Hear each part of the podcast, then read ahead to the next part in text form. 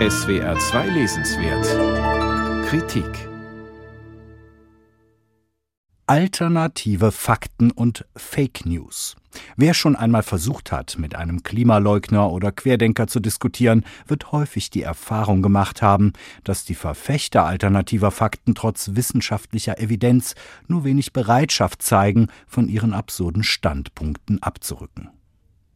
Normalerweise entsteht unser Wissen durch wissenschaftliche Expertise und deren Institutionalisierung.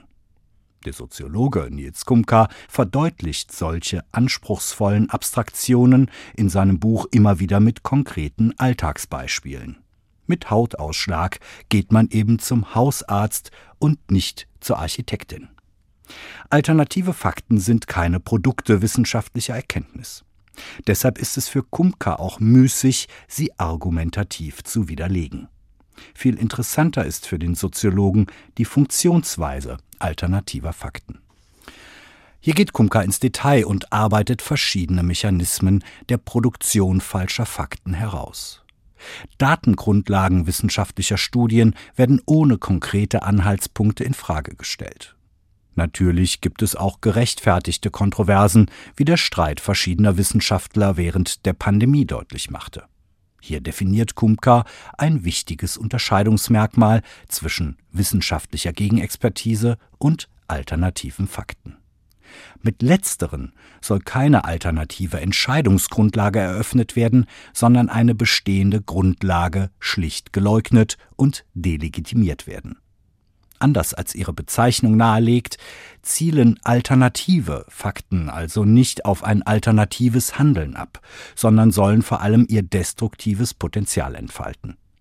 Ihre Adressaten sind nicht Politik und Wissenschaft, sondern Wahlvolk und Konsumenten. Vor allem soziale Medien beschreibt Kumka als Brandbeschleuniger denn nicht Informationsweitergabe und Reflexion, sondern Moral und Selbstwertgefühl seien die harten Währungen der sozialen Medien. Unter anderem hat Kumka dafür Facebook-Seiten der AfD analysiert, die sich wie kaum eine andere Partei offen gegenüber alternativen Fakten zeigt.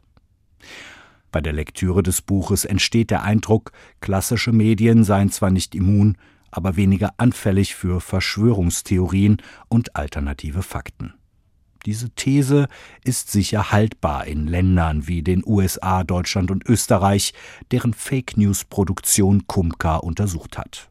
In Putins Russland und anderen Diktaturen jedoch sind genau die klassischen Leitmedien die Produktionsstätten von Fake News und viele soziale Medien ein wichtiges Korrektiv.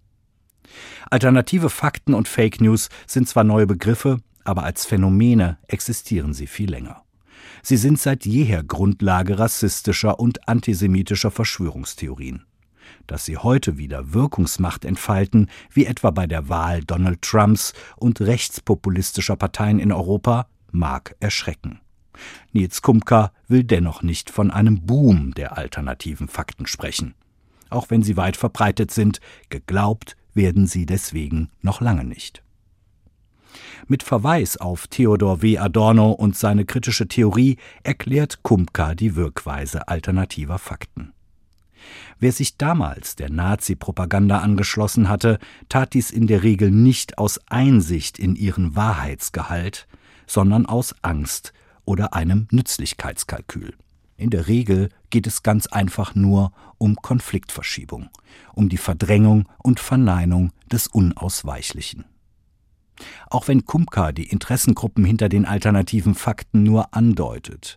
In seinem Buch hat Nils Kumka eine Schablone erarbeitet, mit der sich viele aktuelle Absurditäten auch in der etablierten Politik erklären lassen. Stichwort Tempolimit. Eine Lektüre mit erheblichem Gebrauchswert. Nils C. Kumka, Alternative Fakten, Edition Surkamp, 336 Seiten, 18 Euro.